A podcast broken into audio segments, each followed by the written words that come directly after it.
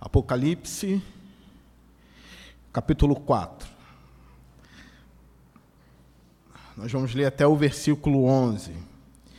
Repetindo, o tema é o trono no céu. Diz assim o texto: Depois dessas coisas olhei, e diante de mim estava uma porta aberta no céu. A voz que eu tinha ouvido no princípio, falando comigo, como trombeta, disse: Suba para cá, e lhe mostrarei o que deve acontecer depois dessas coisas. Imediatamente me vi tomado pelo Espírito, e diante de mim estava um trono no céu, e nele estava sentado alguém. Aquele que estava sentado era de aspecto semelhante a jaspe e sardônio. Um arco-íris parecendo uma esmeralda, circundava o trono, ao redor do qual estavam outros vinte e quatro tronos. E assentados neles havia vinte e quatro anciãos. Eles estavam vestidos de branco, e na cabeça tinham coroas de ouro. Do trono saíam relâmpagos, vozes e trovões. Diante dele estavam acesas sete lâmpadas de fogo, que são os sete Espíritos de Deus. E diante do trono havia algo parecido com um mar de vidro, claro como cristal. No centro, ao redor do trono, havia quatro seres viventes cobertos de olhos, tanto na frente como atrás. O primeiro ser parecia um leão o segundo parecia um boi. O terceiro tinha rosto como de homem. O quarto parecia uma águia em voo. Cada um deles tinha seis asas e era cheio de olhos, tanto ao redor como por baixo das asas. Dia e noite repetem sem cessar: Santo, Santo, Santo é o Senhor, o Deus Todo-Poderoso, que era, que é e que há de vir.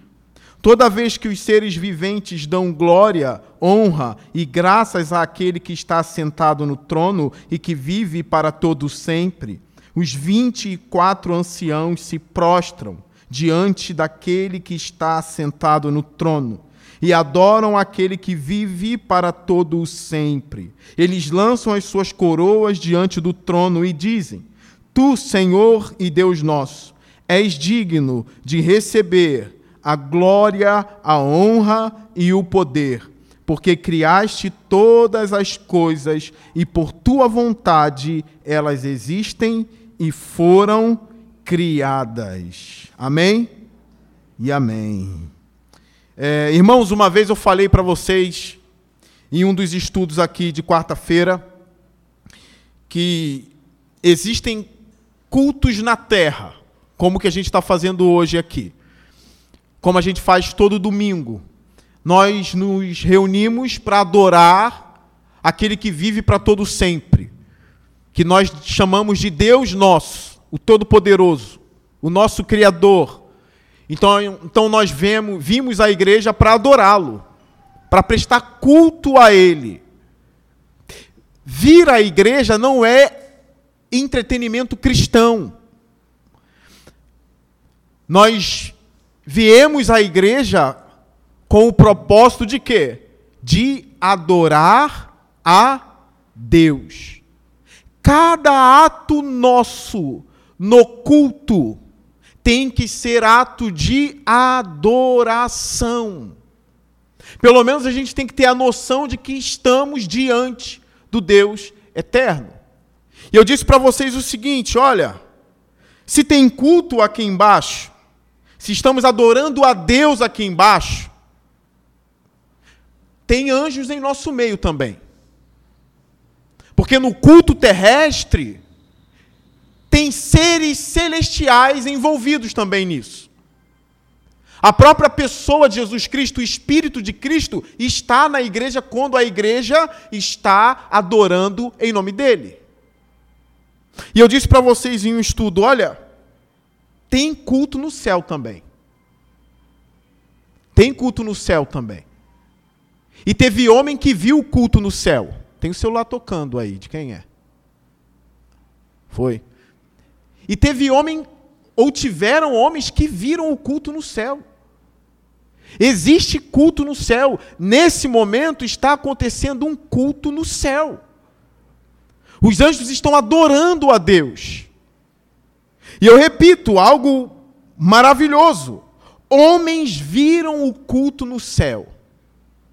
E aqui João retrata aquilo que viu. Isaías retratou aquilo que viu no céu. Ezequiel escreveu aquilo que viu no céu. O único que não nos contou o que viu foi Paulo. Em 2 Coríntios capítulo 12. Põe para mim, por favor, Ju. Olha o que Paulo fala sobre as coisas do terceiro céu. Põe para mim no versículo 9. Põe o 9 para mim. Ah, não, aí, aí, aí, aí. Aqui já começa, no 1. Olha o que diz 2 Coríntios 12, 1. É necessário que eu continue a gloriar-me com isso, ainda que eu não ganhe nada com isso.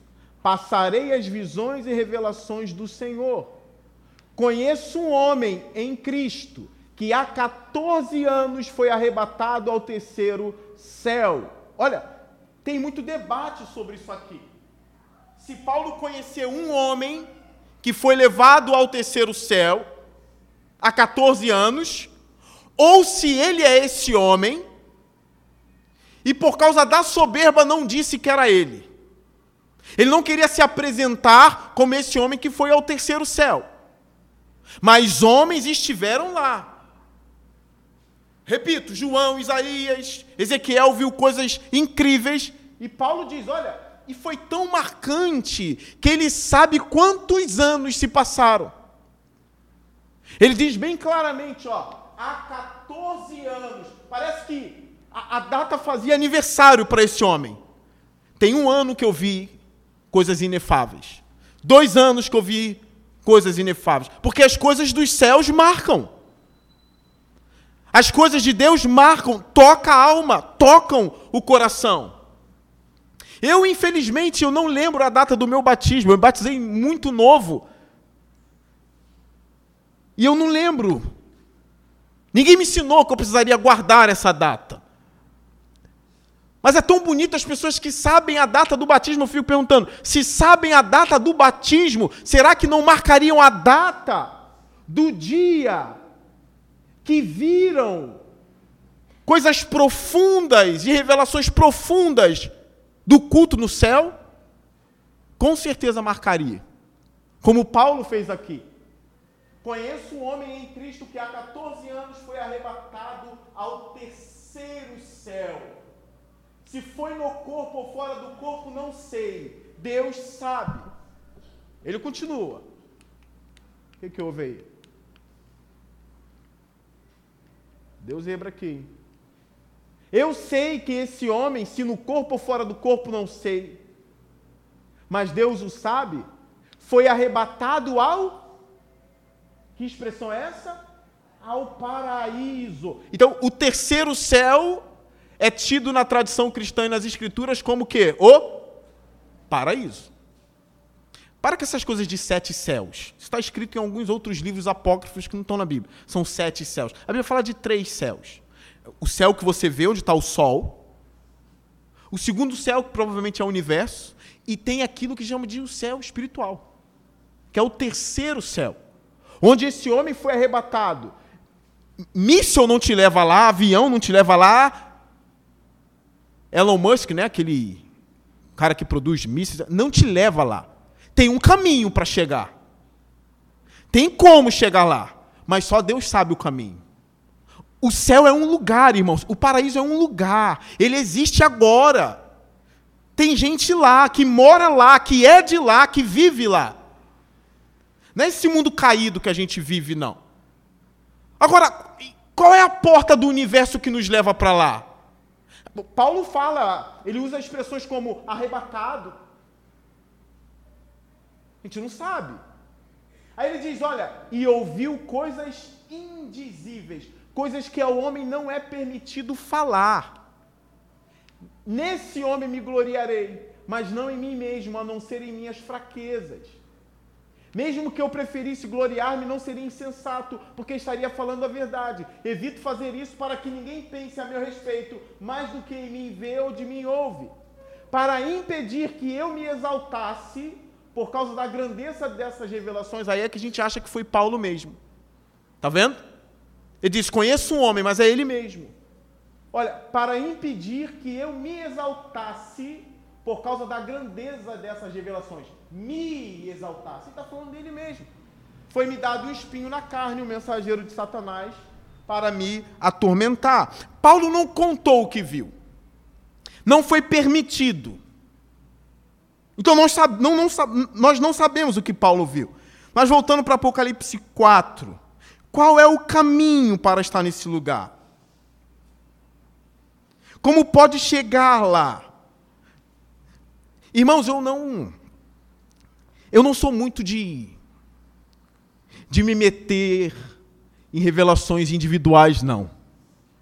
Mas eu acho estranho alguém no culto que cai para trás e diz que foi arrebatado. E quando a gente acorda e tu viu o quê? Não me lembro. No máximo desmaiou no culto, né? Ou foi uma carga de poder tão grande que desligou o disjuntor. E também tem dificuldades com gente que diz que foi e que viu um monte de coisa. Tem uma mulher que está ficando famosa no YouTube dizendo que está vendo um monte de gente no inferno aí. Não vou citar o nome dela para vocês não, não, não caçarem e acharem a bendita. Né? Mas olha o que João diz aqui no versículo 1 de Apocalipse 4.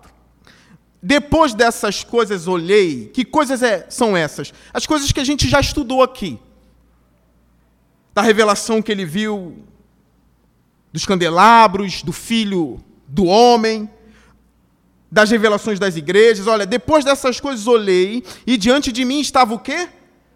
Uma porta aberta onde? No céu. Repara, na primeira visão de João, essa é a segunda. Na primeira visão, ele estava onde, irmãos? Onde João se achava? Quem veio nos estudos bíblicos de quarta-feira lembra. Ou o disjuntor desligou e não lembra mais. Ele se achava onde? Fala alto, Paulinho. Na ilha de Pátimos. Então, os estudiosos tentam separar isso aqui. Olha, foi visão a primeira, foi. Mas foi um tipo de visão que ele continua no lugar em que estava na ilha de Patmos. Essa segunda visão é diferente. Ele é levado para um outro lugar. E qual é o caminho? Ninguém sabe. Só que João diz: Olha, diante de mim estava uma porta aberta no céu. Tem um caminho para chegar lá. E é uma porta aberta. Um outro ponto interessante aqui, que os estudiosos colocam: olha, repara, não é o céu aberto. Porque o céu vai se abrir ainda, mas não é o caso aqui. A ideia aqui é de uma porta que só cabe João passando, mais ninguém. Não é o céu, eu vi o céu aberto. Não, é uma porta aberta que só cabe João passando. Foi arrebatado, Débora? Não? Caiu? Ela caiu. É... Uma porta aberta.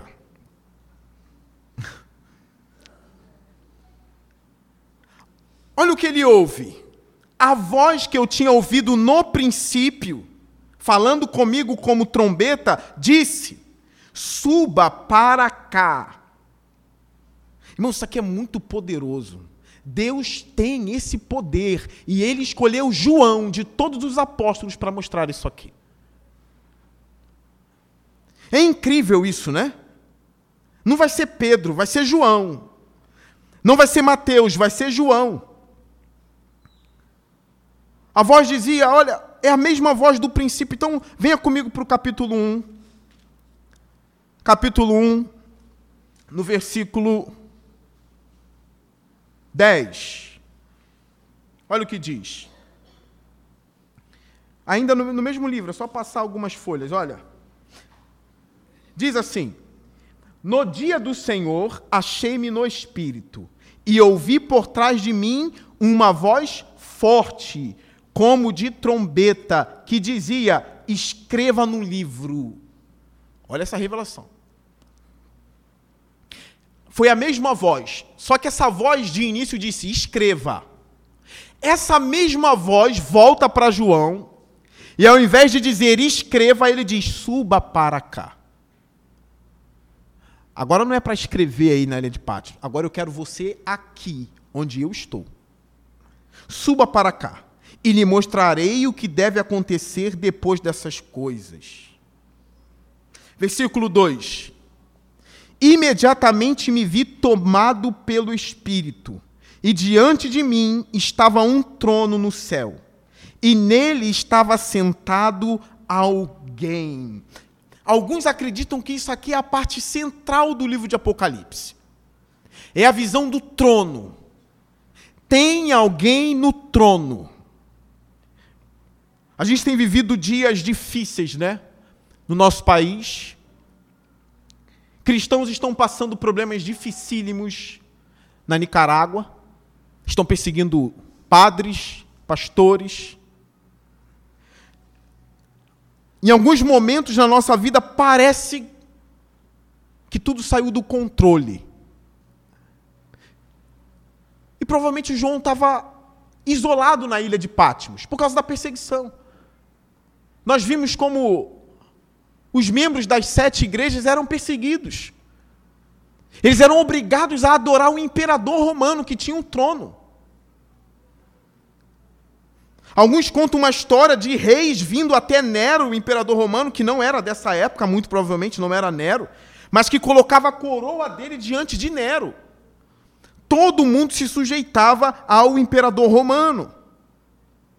Nesse contexto, João diz: Olha, diante de mim estava um trono no céu, e nele estava assentado alguém. Ele não dá nome. Ele nem ousa falar as características dessa pessoa que estava assentada num trono. Ele usa o termo alguém. É difícil encontrar expressões, vocabulários, para se referir à visão de Deus, irmãos. Eu quero que vocês saibam aqui que João não viu a face de Deus. Ele viu alguém assentado num trono, que dominava as coisas no céu, na terra, debaixo da terra e em qualquer lugar do mundo. Tem alguém assentado no trono. É a mensagem para a igreja e é a mensagem para o mundo. Eu vim conversando com os meus irmãos na vinda para a igreja. A gente estudou uma das, das cidades em que João fala: olha, nessa cidade havia o trono de Satanás na própria cidade. Cidades com influências malignas. Reis, presidentes, ditadores, com o poder do diabo por trás deles. Fazendo o que quer e achando que tem um domínio sobre toda a terra. Causando guerra, perseguindo, planejando acabar com a igreja Nesse momento, tem gente poderosa planejando acabar com a igreja de Cristo. Gente que odeia os cristãos porque os cristãos estão impedindo o mundo de avançar. Avanço para eles, na verdade, não é avanço sadio. É cair na imoralidade, na promiscuidade é tornar os moradores da terra como Sodoma e Gomorra. E a igreja, como foi orado aqui, é coluna e firmamento da verdade. A igreja é sim a resistência para os planos malignos nesse mundo. Tem gente que odeia a igreja. E por que eles não conseguem acabar com a igreja? Apocalipse 4 nos ensina. Porque o trono não está vazio o trono está ocupado por alguém. Olha o versículo 3. Aquele que estava sentado era de aspecto semelhante a jaspe e sardônio. Olha, ele não vê, ele não vê claramente a face de Deus, irmãos. Ninguém viu a Deus. E às vezes as pessoas me perguntam, é, pastor, na glória, quando tudo acabar, quando Cristo redimir todas as coisas, nós vamos ver o Pai? É a pergunta que muita gente faz. Nós vamos ver o Pai? Nós vamos ver a Deus? Não é para os irmãos ficarem tristes, para ficar felizes com o que eu vou falar para vocês. Não. Nós não vamos ver o Pai nós veremos a face de Deus em seu Filho Jesus Cristo. Ele é a expressão exata do ser de Deus. Nós veremos a face dele, estaremos com ele, falaremos com ele, andaremos com ele. É o Deus que se revelou. Nós vamos ver a face de Deus em Cristo. Nesse sentido, a gente pode dizer: Eu vi a Deus. Vamos ver o Espírito Santo? Como? Como ver o Espírito Santo? A plenitude do Espírito está em Cristo, está tudo nele, irmãos. Nós vamos passear em algumas passagens aqui. Põe para mim 1 Timóteo 6,16, porque Deus normalmente é descrito na Bíblia como aquele que está habitando em luz. Já coloca essa, esse texto no seu bloquinho aí. Deus envolto de luz envolto de luz, ou envolvido por luz. Olha 1 Timóteo 6,16. Diz assim: O único que é imortal e habita onde, irmãos? Em luz. O, o que é algo inacessível? Diz para mim. O que é algo inacessível? Que ninguém tem acesso. Mas, pastor, e o anjo Gabriel? Não tem acesso. Gabriel não tem acesso aqui. Mas daqui a pouco o Senhor vai falar dos querubins, eles não têm acesso aqui. É uma luz inacessível. Onde Deus habita? Em luz inacessível. A quem ninguém viu, nem pode ver. Percebe isso aqui? a quem ninguém viu. Isso é teologia paulina, é Paulo ensinando a Timóteo. E nem pode ver. A ele sejam honra e poder para sempre. Amém. Um outro texto, Salmo 104, versículo 2. Salmo 104, versículo 2. Estamos em um estudo bíblico. Você tem que dar aleluia toda vez que eu mandar você para uma passagem bíblica. Toda vez que eu mandar a Bíblia um texto, de aleluia, assim. Obrigado. Se eu falar abra em Amós, se diz misericórdia, assim. Tem na Bíblia Amós? Baruque. Tem na Bíblia? Abacuque. Abacuque tem, depende de nada. Abacuque tem. Baruque é dos hereges lá. Salmos 104, versículo 2 envolto em luz como numa veste, ele estende os céus como uma tenda. Ó, envolto em luz. E aí entra algumas perguntas. É, quando Paulo diz para Timóteo que Deus habita em luz inacessível, é por causa da revelação que ele teve que ele não conseguiu ver, por causa da luz inacessível, ou é por causa do salmo que ele aprendeu? Pode ser por causa do salmo. Pode ser na passagem que Moisés pede para ver a face de Deus e Deus diz o que para Moisés? Não, Moisés. Ninguém pode ver a minha face e viver. Não pode ver a minha face. E aqui, voltando para Apocalipse 4, tem luzes aqui. Só que descrito em pedras. Olha, o, o aspecto daquele mais uma vez, João não, não, não, não dá nome para aquilo que ele vê. Ele diz aqui no versículo 3, ó. Aquele que estava sentado antes, ele disse isso aqui, ó. Alguém. Estava sentado alguém. No versículo 3 ele diz: aquele que estava sentado era de aspecto semelhante a jaspe e sardônio. São pedras preciosas, são brilhos, são luz. Um arco-íris parecendo uma esmeralda circundava o trono. Os estudiosos dizem assim: João foi o mais longe de todos. Porque Isaías não viu isso aqui com detalhes que João viu. Ezequiel também não. Paulo não disse o que viu. João foi o mais longe de todos. Olha onde ele chegou. Alguns querem dar significados para o jaspe, para o sardônio. Eu acho que isso aqui se refere apenas ao esplendor da, da beleza e da glória de Deus, tá bem? Mas teo, alguns teólogos fazem esse exercício assim, olha. O jaspe, ele representa mais a santidade de Deus. Talvez seja um pouco mais transparente, belo, é a santidade de Deus. Aquilo que não tolera o pecado. Já o sardônio, por ser mais avermelhado, eles vão dizer que aponta para o sangue de Cristo. E o arco-íris aponta que por causa do sangue de Cristo a tempestade passou e o arco-íris apareceu. É bonito pra caramba, é ou não é? Porque o, arco-íris surgiu aonde? Tem uma teologia por trás do arco-íris? Sim ou não? Tem coisas por trás do arco-íris. O arco-íris foi uma aliança que Deus fez com Abraão, né? Abraão, a gente está estudando.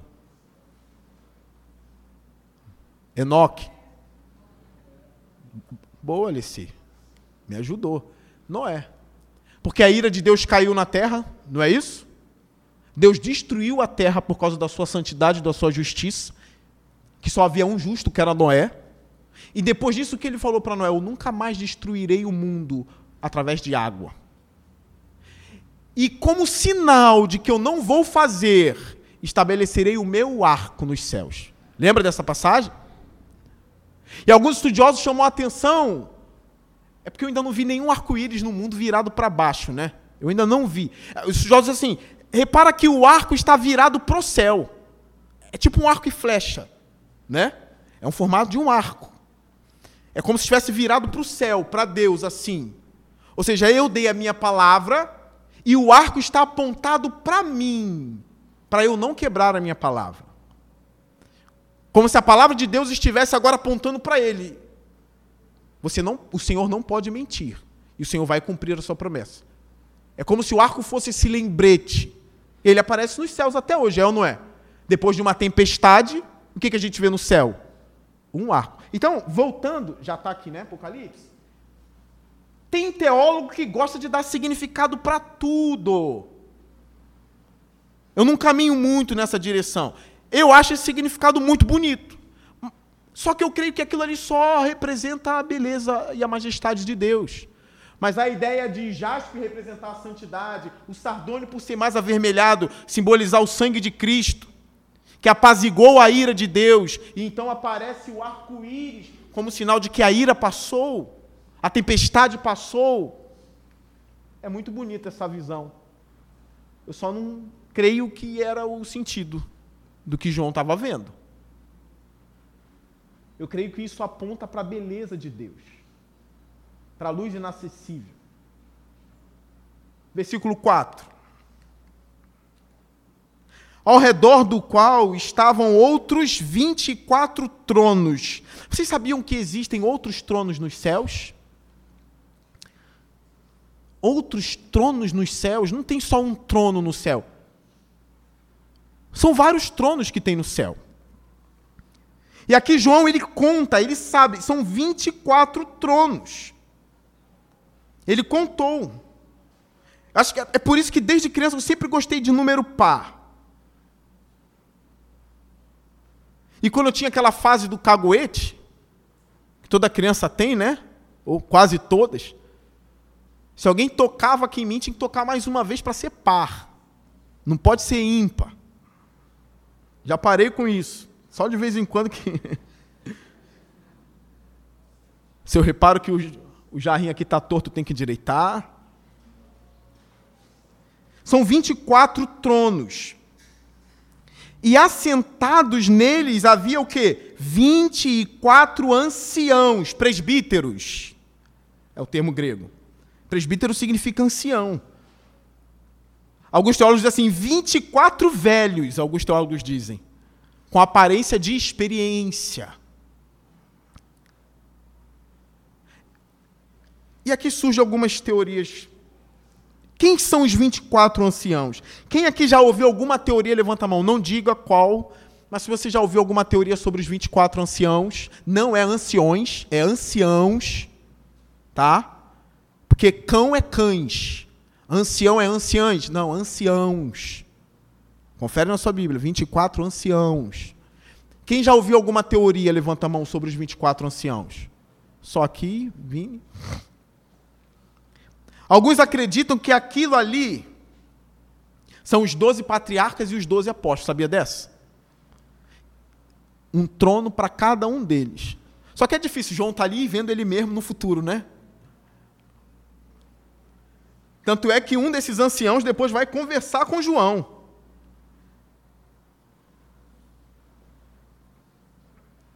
Agora eu não lembro onde está, porque isso vai ficar para o estudo do capítulo 5. Verso 5, né?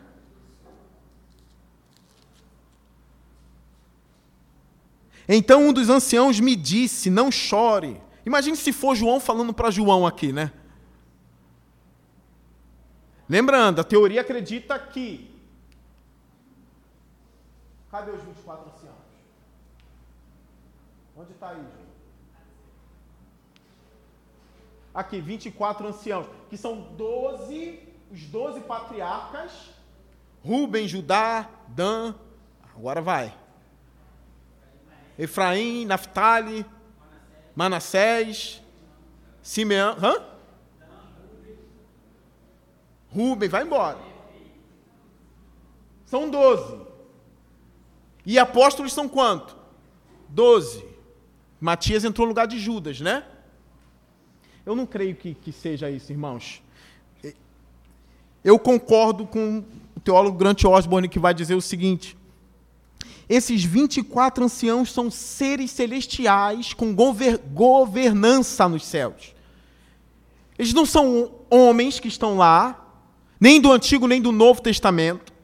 Alguns acreditam que aqui é a igreja do Antigo Testamento, é a igreja do Novo Testamento simbolizado. Eu também não acredito. Eu acredito que são seres de verdade que existem lá, criados por Deus que tem os seus tronos, as suas soberanias, os seus governos. São seres celestes que Deus criou e nomeou como governantes. O que, que eles ficam. Como é a veste deles? Continuando. Eles estavam vestidos de branco e na cabeça tinham coroas de ouro. Olha, são pessoas, seres de autoridade no céu.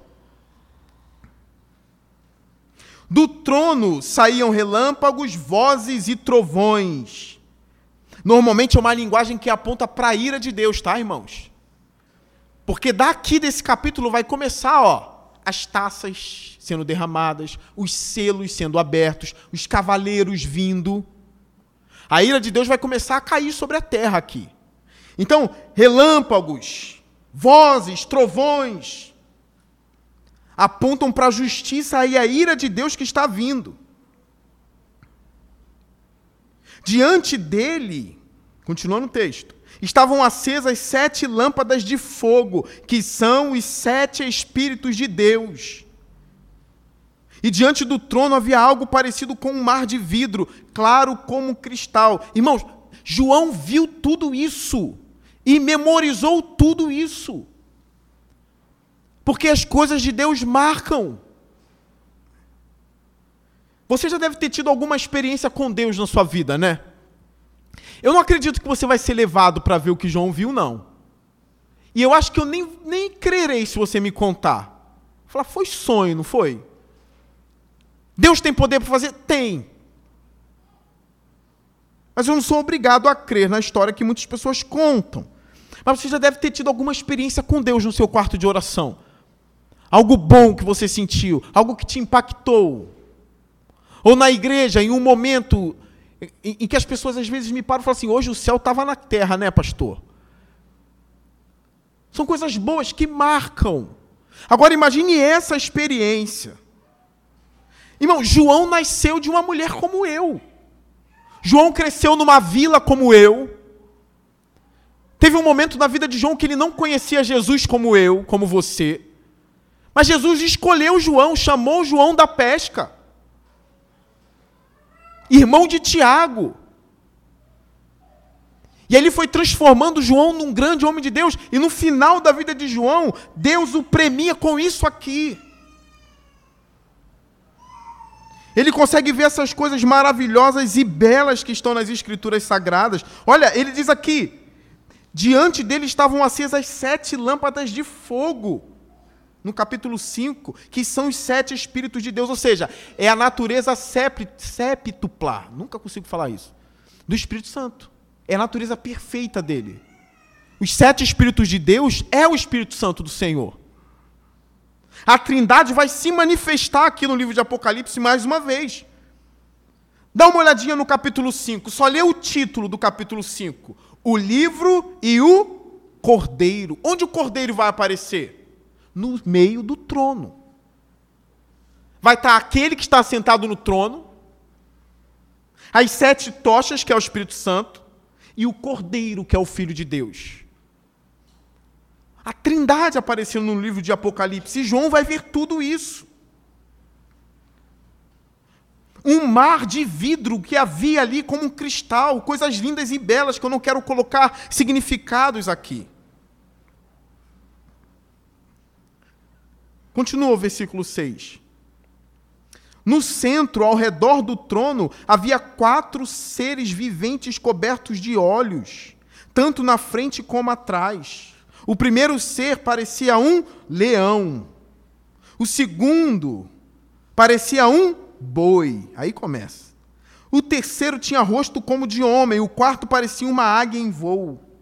Cada um deles tinha seis asas e era cheio de olhos, tanto ao redor como por baixo das asas. Dia e noite repetem sem cessar: Santo, Santo, Santo é o Senhor, o Deus Todo-Poderoso, que era, que é e que há de vir. Aí que começa. Alguns dizem assim: olha, será que isso aqui é simbólico ou é real? Quatro seres viventes. Um tem aparência de quê? Leão. No céu, isso, tá? O outro tem aparência de quê? De boi. O outro parece homem. E o outro parece uma águia em voo. E eles tinham seis asas e eram cheios de olhos. Aí alguns questionam: será que isso é simbólico? Ele viu coisas que nem existiam no céu? Que Deus estava querendo ensinar alguma coisa? Ou será que esses seres são reais? Eu não tenho essa resposta. Porque vai aparecer o cordeiro depois com sete chifres.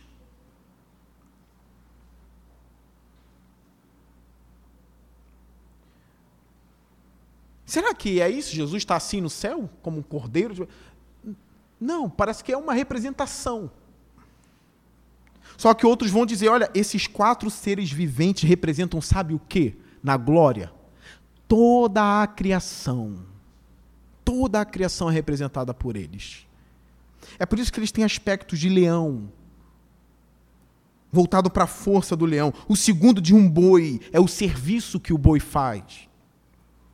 O homem já é o intelecto, a racionalidade do homem. E o quarto é a águia, significando a rapidez do atendimento ao Senhor. São várias e várias coisas, várias e várias interpretações. Outros ficam apenas nisso, olha, esses seres são reais e representam toda a natureza e todos os seres criados. Os animais do campo, os animais selvagens, o homem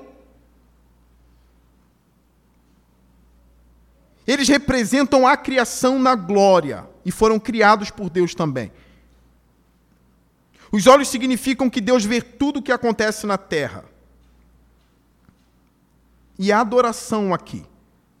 Santo, santo, santo é o Senhor, o Deus Todo-Poderoso, que era, que é e que há de vir.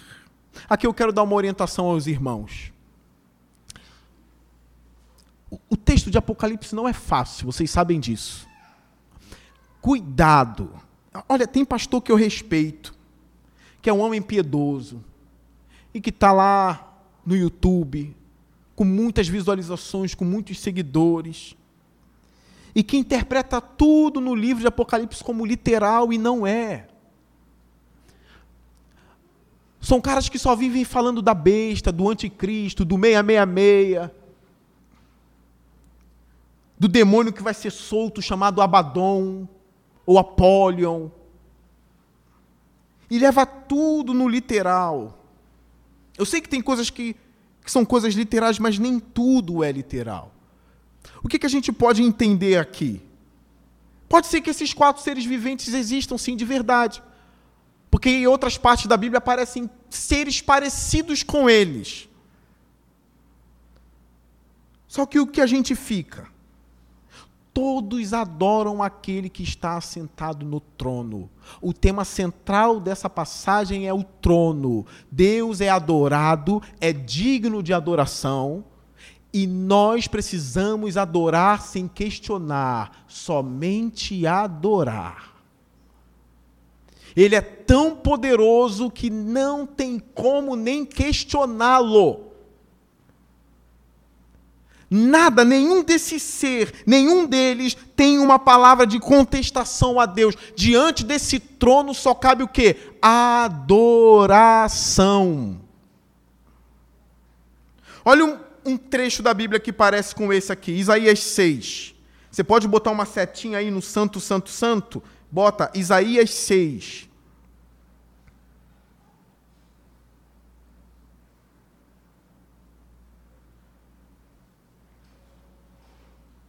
Olha o que diz.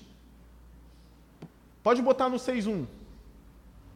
No ano em que o rei Uzias morreu, eu vi o Senhor assentado num trono alto e exaltado, e a aba de sua veste enchia o templo. Acima dele estavam. Olha o nome que aparece aqui. Não aparece Apocalipse aqui. Serafins. Não aparece. Cada um deles tinha o quê? Seis asas. Deixa aí, congela. Aqui em Apocalipse está dizendo que esses seres têm o quê? Seis asas. Aqui seis asas também. Com duas cobriam o rosto, com duas voavam, ou cobriam os pés, e com duas voavam. E proclamavam uns aos outros o quê? Santo, santo, santo é o Senhor dos exércitos. É muita semelhança um texto com o outro. São os mesmos seres? Pode ser. Mas em Apocalipse são chamados de quatro seres viventes. Mas o que importa é que eles estão adorando o Senhor. Em Ezequiel 1 é a mesma coisa, só não vou abrir agora. Mas Ezequiel vê seres assim, com rosto de leão, com rosto de boi, com rosto de homem, aparência de águia. Agora, deve ter tanta coisa ali, meus irmãos.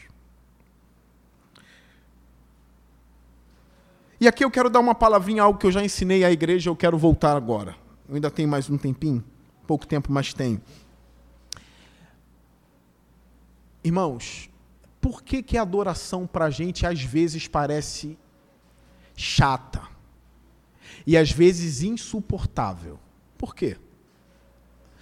Por que, que nem sempre a gente consegue chegar na igreja e ter a disposição desses quatro seres viventes aqui?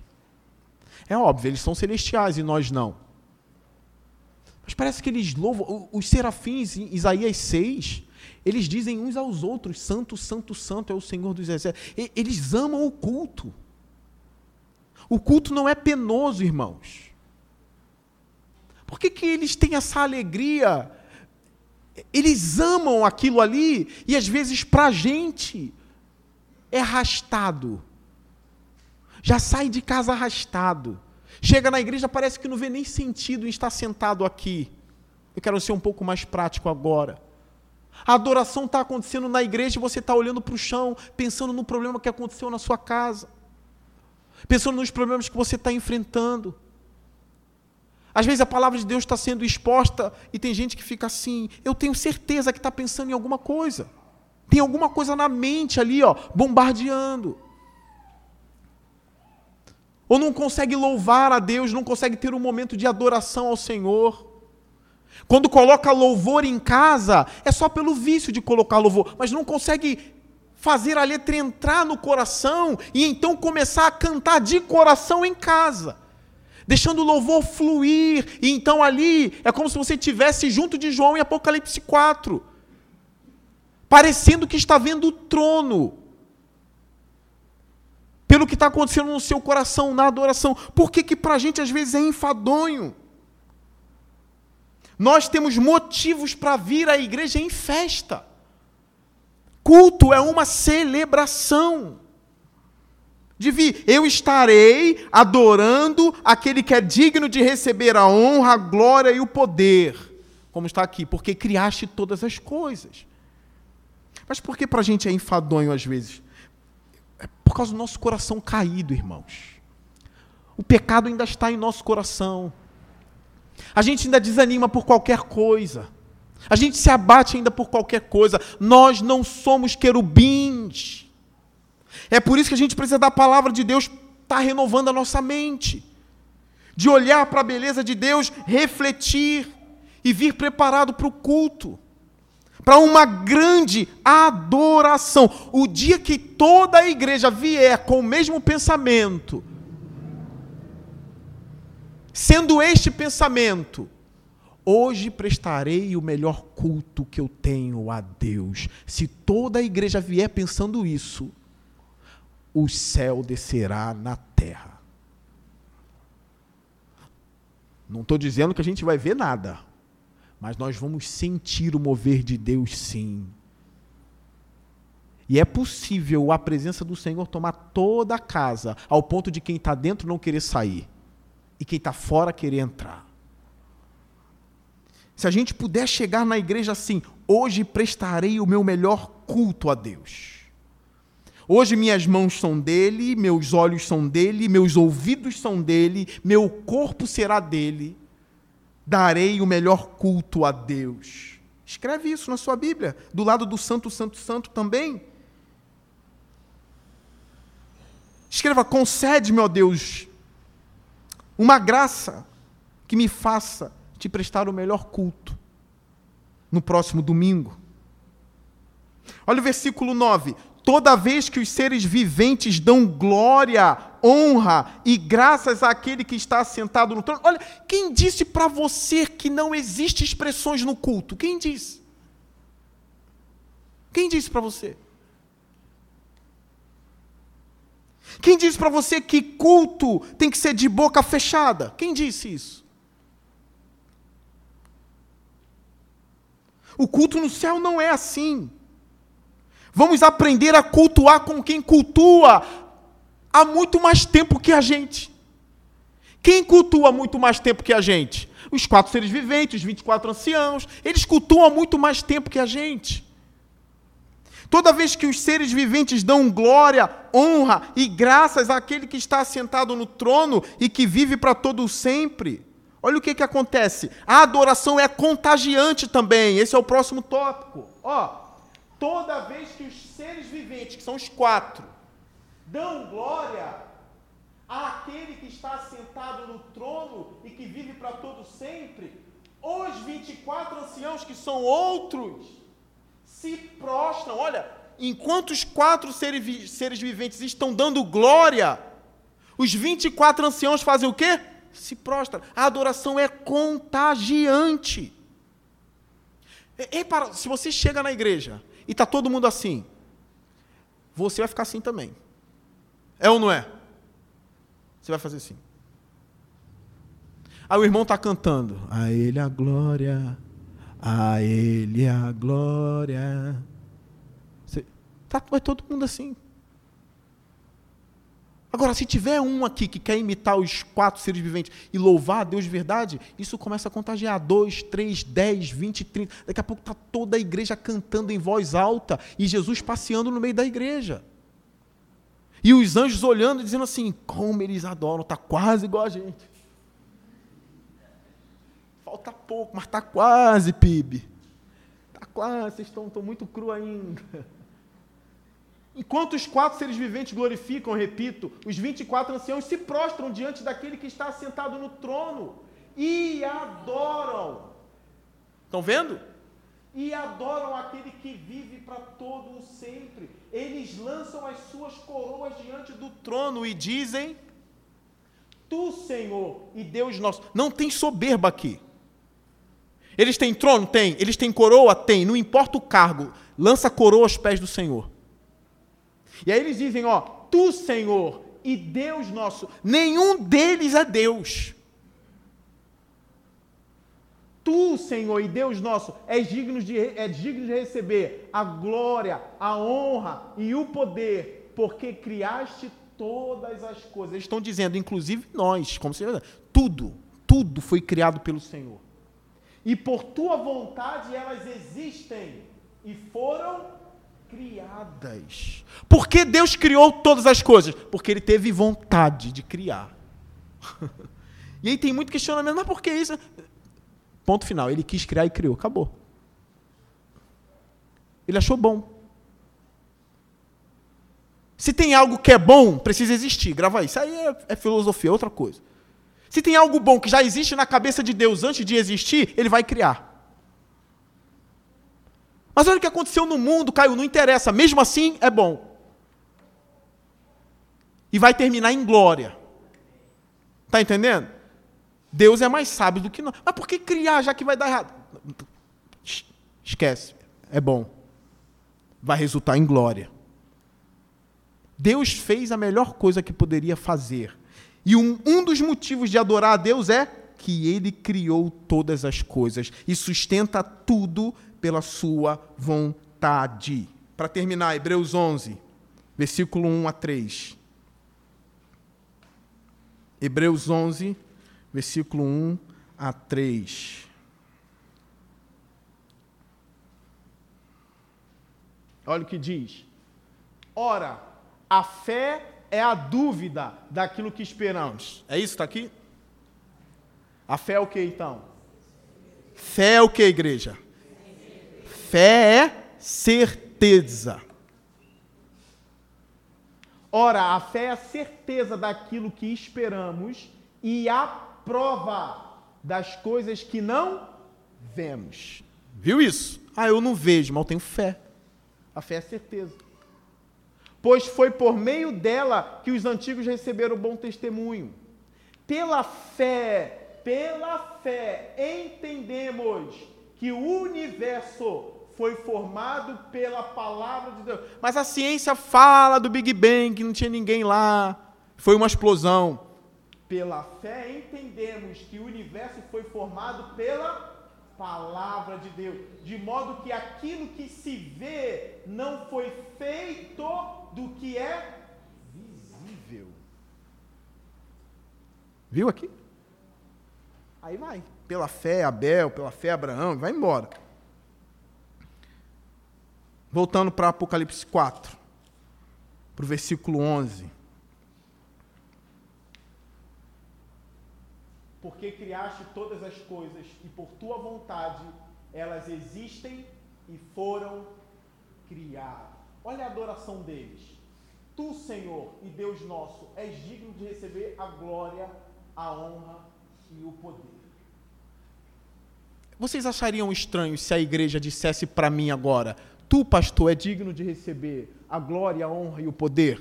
Seria estranho? Deixa eu melhorar. Seria uma blasfêmia isso? Se eu recebesse essa adoração, não era para eu cair morto aqui? Sim ou não? Sim, né? Agora dê uma olhada. Tu está em Apocalipse comigo aí ou está em Hebreus ainda? Apocalipse 5, versículo 12 que vai ser a próxima, da quarta-feira que vem. Olha o que diz. E cantava em alta voz. A gente vai ver quem cantava na quarta-feira que vem. Digno é o que foi morto de receber poder, riqueza, sabedoria, força, honra, glória. Isso é blasfêmia? Por quê? Porque o Cordeiro de Deus é o nosso grande Deus também. Só se adora a Deus. E agora está todo mundo no céu adorando quem? O Cordeiro. É por isso que a igreja adora a Cristo. Porque ele é digno de receber adoração, honra, glória para todo sempre. Amém. Então fique de pé. Semana que vem, capítulo 5. Essa hora aqui está certa? 9 2 ou é 9 7? 9 5? Eu vou me basear por esse aqui sempre, tá? 9 2 está aqui. A não ser que venha um abençoado aí. Boto mais três minutos aqui. Irmãos, nós estamos terminando esse culto. Eu quero que você vá para casa pensando nisso. Venha um dia para dar o seu melhor culto a Deus aqui, tá bem? Que seja domingo, tá? Que seja domingo. Vamos orar ao Senhor, curve sua cabeça.